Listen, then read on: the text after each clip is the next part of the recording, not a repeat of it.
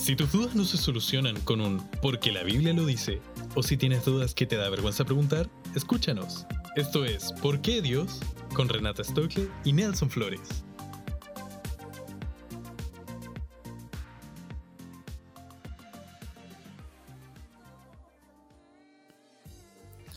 Hola a todos, bienvenidos nuevamente a nuestro podcast Porque Dios.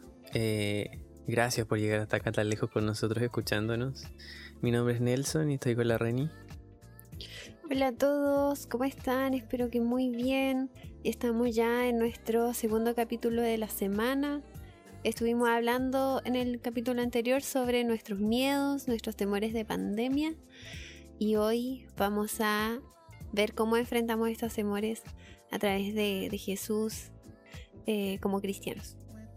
Sí, no, yo creo que va a ser bueno hablar y, ponerle más, más como contenido a lo que veníamos hablando antes, porque antes hablamos de los temores y, como que gran parte del podcast fue eso, como que el, final fue de, la conclusión positiva, pero ahora viene, viene la calma, viene la calma en tiempos de pandemia. Claro. ¡Uy, qué buen título! Se queda, se imprime. Calma en tiempos de pandemia. Ya, ¿quién parte? Tú o yo. Dale, yo creo que em, deberías partir tú. Ya, yo parto entonces. Eh, yo les quería comentar sobre una palabra que está en Juan 14, 16, que se las voy a leer aquí. Dice, y yo le pediré al Padre, y Él les dará otro abogado defensor quien estará con ustedes para siempre. En mi versión NTV dice abogado defensor, pero eh, esta palabra se puede como em, poner en el griego, no sé cómo decirlo, pero en griego esa palabra significa es paracletos. Y eso se puede traducir en defensor, intercedor, intercesor, eh, consuelo, aliento, todas esas palabras que al final representa el, pasarte el hombro, ponerte el hombro así como ya, llora aquí, llora aquí. y eso es lo que el Padre nos entrega, que es el Espíritu Santo. Él es nuestro nuestro hombro, el que viene aquí a interceder para ayudarnos, eh, que viene a consolarnos, que viene a entregarnos y, ser un defensor es igual como que le da un toque de... Porque uno siempre mira al Espíritu Santo y dice, ay, si es tan tierno mi amigo, cómo me ayuda. Pero también es como así un guerrillero. Sí. El que nos defiende. Claro, nosotros lo, miramos solo para los momentos de, tranquilidad, de paz, de amor, de momentos, momentos de, de introspección y aprendizaje. Pero no, igual está ahí en primera línea. Espíritu Santo con capucha. No. Pero lo espiritual. Sí, la capucha espiritual. y yo les quería contar de cómo yo, por medio del Espíritu Santo, encuentro mi, mi consuelo a mis temores. Yo igual dije en el capítulo anterior de que eh, como a mí me costaba mucho la idea de no poder controlar las cosas, para mí había sido un trabajo tener que decir, ya, entonces que Dios controle lo que yo no puedo controlar. Y eso yo lo he visto reflejado. Como que voy a contar una experiencia, pero esto ha, pasado muchas veces.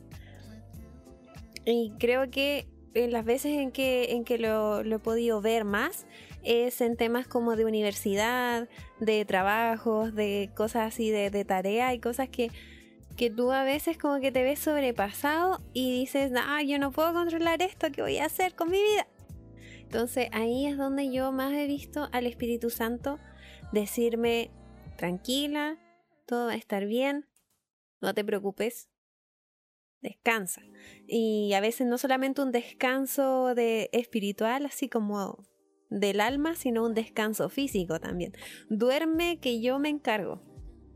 Mm. Y yo creo que como universitarios nos podemos entender que dormir es lo que menos hacemos en la universidad. Y que realmente llegue el Espíritu Santo y te diga, tranquilo, duerme, puedes dormir porque yo me voy a encargar de lo que tú no puedes. Y quería contar la vez en la que, por, por una razón que, que como que no voy a ahondar tampoco, pero fue injusto, yo lo vi injusto, cuando yo me eché un ramo en la universidad y Ah. yo soy súper exigente en el tema académico, entonces yo quería pasar, obviamente que igual hay un tema de así como de orgullo, de no, ¿cómo voy a quedar repitiendo? Más encima me atrasaba un año, qué terrible, cosa más horrible, por un solo ramo. Y mm, yo veía la situación y veía las huellas de Dios por todos lados, así como que la situación era tan imposible que decía, esto tiene que venir de Dios. ¿Por qué? No sé.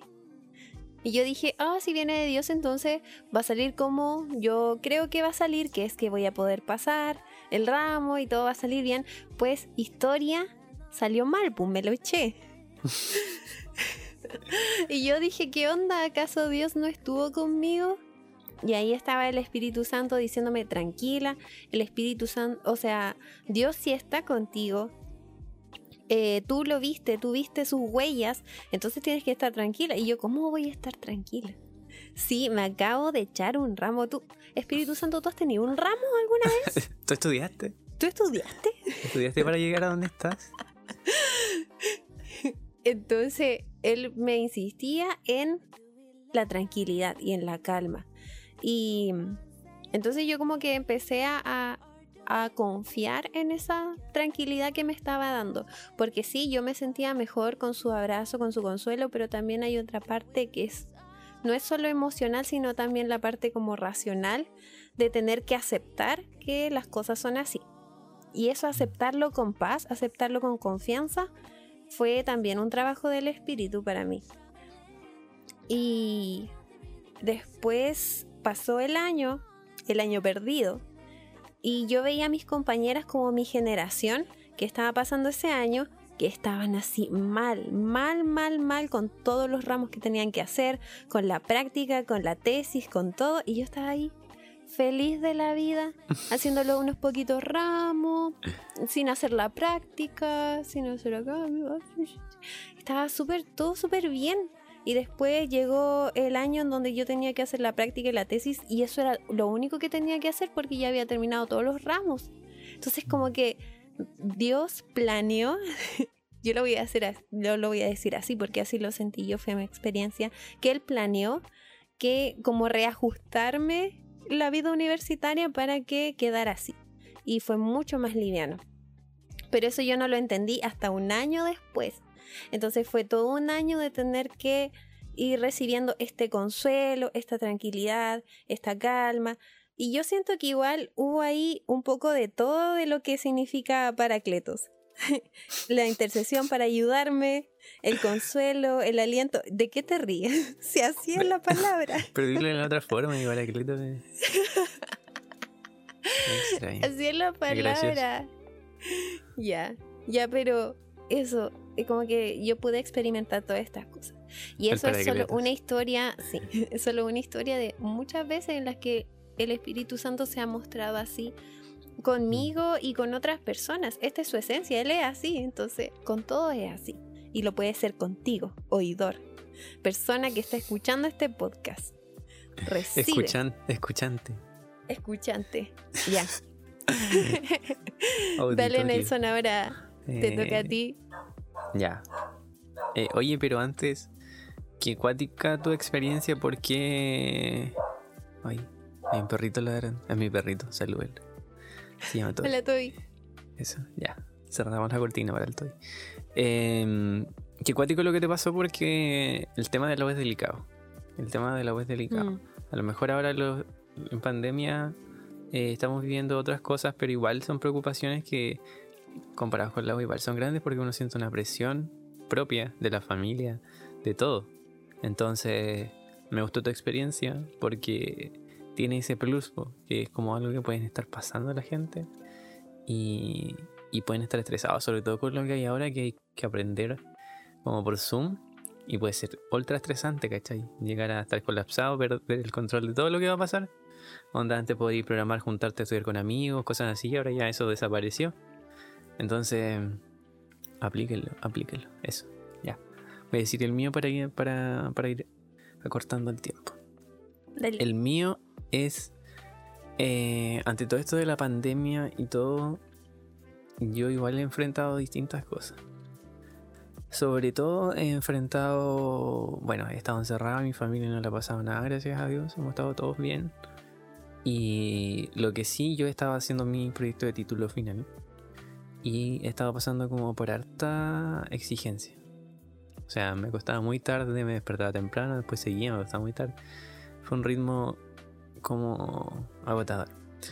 Y obviamente con los miedos de pandemia, con que te puedes contagiar y todo. Con y todo junto. Todo, todo junto. Entonces al final fue eh, como que ha sido un caos. Y, y yo tengo dos experiencias. Con la pandemia, que creo que lo conté, que fue cuando recibí mucha ayuda, recibimos ayuda como familia, ya, eso es uno. Eh, ayuda como económica y en comidas. Sí, Sí, cajitas de comida. Y llegan cajitas y siguen llegando cajitas. Eso. No para la bendición. Claro, tenemos como 60 paquetes de tallarín ahora. No sabemos dónde meterlo. 60 tarros de jureles. Ya, no, mentira, no tenemos tanto. Pero sí el Señor estaba ahí, po. Entonces igual aplica lo que dice la reina. Pero mi versículo especialmente es para lo que está pasando ahora en pandemia y también, en mi caso, para mis estudios. Cuando sumé estudio y pandemia fue estrés, estrés total y preocupaciones, cosas que yo no podía controlar. Como por ejemplo, si me iba a ir bien, si me van a aprobar. Todavía estoy ahí, ahí luchando. Pero lo que me ha traído mucha tranquilidad es la iglesia. La iglesia, no como la, el edificio, sino la familia. ¿Cachai? La familia de Dios. Hace unos podcasts hablamos que cómo veía el mundo la iglesia. Y dijimos realmente las cosas malas de la iglesia. Pero ahora quiero decir como las cosas buenas igual. Que son muchas, muchas, muchas. Y la que yo viví principalmente fue la familia. O sea, yo vivía por. Estaba pasando mis periodos, pero mis amigos, ¿cachai? No paraban de escribirme. Así como Nelson, ¿cómo te va? ¿Cómo vas con tu proyecto? ¿Cómo vas con cosas? Igual me desconectaban un poco de lo que yo estaba haciendo y encontraba que era súper necesario, súper necesario. Y ya, vamos a estar orando por ti, vamos a estar eh, eh, intercediendo por ti, para que estés bien, para que estés en paz, para que nada te pase. Entonces, esa preocupación es súper cuática, súper cuática porque influyó en mí de una manera muy positiva, po, muy positiva. Me sentía mejor, me sentía más acompañado y sentía mucha más tranquilidad, mucha más tranquilidad. Y también pasó que, que con todo esto de temas de la U le preguntaba a mi mamá, conversamos mucho con ella, y le decía, mamá, ¿qué pasa si, si me va mal? ¿Qué pasa si esto no sale bien? Entonces mi mamá, sabiamente, me decía que no me preocupara, que no me preocupara porque el Señor eh, tiene todo controlado. Entonces y hay cosas que yo no puedo controlar. Entonces por eso como que lo asocié de nuevo, porque ella me decía, me decía que no, no me preocupara, que no me preocupara porque el Señor tiene todo bajo control.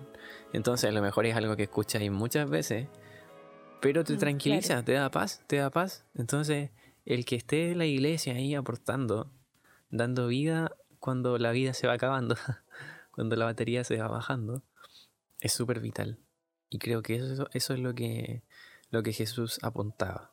De hecho, es lo que Jesús decía cuando decía sean uno, como yo fui con el Padre, o sea, una unidad así súper cuática, súper brígida. Y mi versículo es el siguiente. Se los voy a decir. Mi versículo está en Lucas. No, mentira.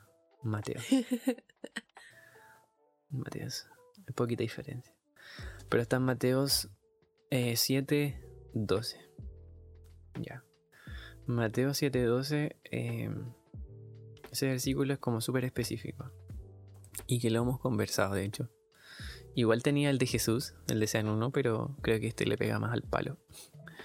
Que el que hemos conversado con la reina un par de veces que dice, traten a los demás como ustedes quieren ser tratados. Porque eso nos Mm. enseñó la Biblia. Ya, esa es la versión traducción en lenguaje actual. Y en la NDB dice, haz a los demás todo lo que quieras que te hagan a ti. Esa es la esencia de todo lo que se enseña en la ley y en los profetas. Entonces, Mm, como trayendo acá al podcast lo que hemos conversado con la Reni antes, es que en el mundo está el dicho, está el dicho, no hagas, no hagas lo que no te gustaría que te hagan a ti. Y el no hacer es fácil. Tú no haces nada porque, porque quieres. O sea, no hacer nada no cuesta mucho, la verdad. Pero el, hacer, el hacer algo es como demanda. Entonces, aquí se dice eso. Haz a los demás lo que, te, lo, lo que quieren que hagan contigo. Entonces apela a un sentido de, de como una acción, Más, más allá de solamente decir como una idea nomás, así de, ah, ya sí, sí, no lo voy a hacer, te voy a cuidar, hermano. Eh, va más allá, va a hacer, a actuar, a moverse, a pararse de tu silla. Sí, eh, es, es una, una orden a una acción. Y entonces esa acción es, es tan bacán porque cuando tú entiendes esto, es como, oye, sí, yo tengo que hacer a los demás lo que me gustaría que como fueran conmigo. Entonces vas, bendices, vas, oras, vas, te preocupas. Y yo lo estaba haciendo últimamente. Y me doy cuenta que mucha gente lo agradece. Mucha gente lo agradece porque con todo esto que estamos pasando, eh, es difícil decir no, estoy bien y está todo bien. No. Porque hay muchas complicaciones que vivimos como hacia adentro, en silencio en nuestra vida. Sobre todo en pandemia, porque queremos tener el control. Pero cuando hablo con la gente y, le comparto y le presto mi apoyo y estoy para ahí, les doy amor como, como me gustaría recibir a mí, eh, es impactante como que se abre un baúl así y la gente te empieza a contar cosas y todo lo que viví, entonces como que ahí terminan ya bien y orando, a orar por ti todo. Entonces, eso es iglesia. Cuando me acuerdo de Jesús orando y se sean uno, como yo fui uno, este versículo lo refleja súper bien por el que leímos recién. ¿Por qué? Porque te lleva a una acción. Te lleva a una acción que no es hacia ti, sino que es a otra persona. ahí? Entonces, focaliza toda tu, energía en, poner energía hacia otra persona.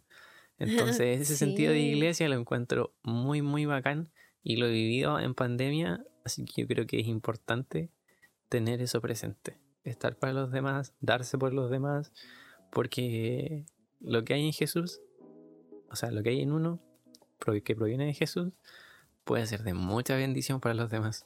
Entonces, por eso yo le, le decía a las personas, vivir a Jesús sin la iglesia es súper difícil, súper difícil, porque Jesús vino a hablar del reino acá con las personas vino a, tener discípulos.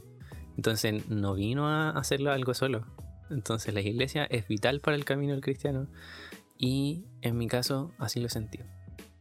Oye, ¿sabes qué? Y me acordaba de lo que estuvimos hablando un poco en el podcast anterior sobre eh, no enfocarnos en lo que no podemos controlar, sino en lo que sí podemos hacer, en lo que sí podemos como aportar. Y ahí hablábamos de, de dar, de eh, ayudarnos a, nuestros amigos, aunque sea, aunque sea una palabra de, ánimo, cualquier cosa puede realmente hacer como lo que dices tú de que una persona se abra, de que al final como que te descargues, como de que realmente te saques esta mochila de, de estrés, de ansiedad, que se va acumulando con todo el pasar de los días. Claro, yo siento que algo que pasa mucho es que como cristianos nos tenemos la misión de estar bien, ¿cachai? Tenemos la misión de mm. no, yo tengo que estar bien porque yo tengo a Dios. Entonces en Dios deposito mis cosas y todo. Pero te estáis mintiendo, o sea, ya. Claro. Podía quedamos Como, quedamos al final como personas que están fingiendo ser buenos cristianos en vez de ser genuinos y decir realmente estoy mal. Yo creo que el decir estoy mal abre más espacios a que Dios pueda obrar en tu vida, como traer más paz, más tranquilidad, a solamente poner una muralla de yo estoy siempre bien. ¿Cómo se te ocurre que voy a estar mal? Claro, si, yo soy cristiano. claro, no, puede, no me puede faltar nada. Sí, no te puede faltar nada y Dios nos sustenta y mm. es cierto. Pero Dios también nos entregó todo esto. Nos entregó la iglesia, nos entregó el Espíritu Santo y yo creo que es tiempo de, de en esta crisis tomarlas, tomarlas, aferrarnos mucho de ellas y seguir adelante, porque el Señor nos entrega esto a nosotros. Entonces, más corazón genuino, menos el cristiano superpoderoso, y creo que el Señor va a mostrar su obra en esas cosas. Sí, y wow, se nos ha hecho demasiado corto nuestro podcast, nuestro capítulo. Sabes que a veces escucho el piloto en que decimos, no, si esto no va a durar más de 15 minutos. Y bueno, aquí estamos, 20 minutos, con ganas de seguir hablando. Claro, es que mentimos, la verdad. Era para engancharlo, ¿no? Eso es la verdad. No, chiquillo. No, pero Bueno, pero- Nos vamos a ir intentando disciplinar cada vez más. Sí, o lo vamos a modificar, se modifica. Claro, al ya. final, Ya, pero. un par de minutos más. Ya, pero aquí terminémoslo, ¿ya? Para, Ya. Que, para que los chicos puedan escuchar y no se aburran de nosotros. No. Bueno, chiquillos, en eso quedamos. Toman, tomen esto. Nosotros no somos como los más bacanes con el Nelson, no somos así los más secos, mejores teólogos de la vida, pero queremos hablar de parte de Dios. Del En- Paracletos. Claro, exacto. Queremos hablar de parte del Espíritu en decirle que descansen en Dios, que muchas veces eso se dice como, muchas veces es casi cliché decirlo, pero cuando uno realmente confía en esas palabras, muchas cosas bacanes pueden pasar. Y seamos honestos con nosotros mismos en decir, estamos mal, realmente eh, me siento mal, necesito ayuda. Eso. Muy bien. Nada más que decir, yo me despido.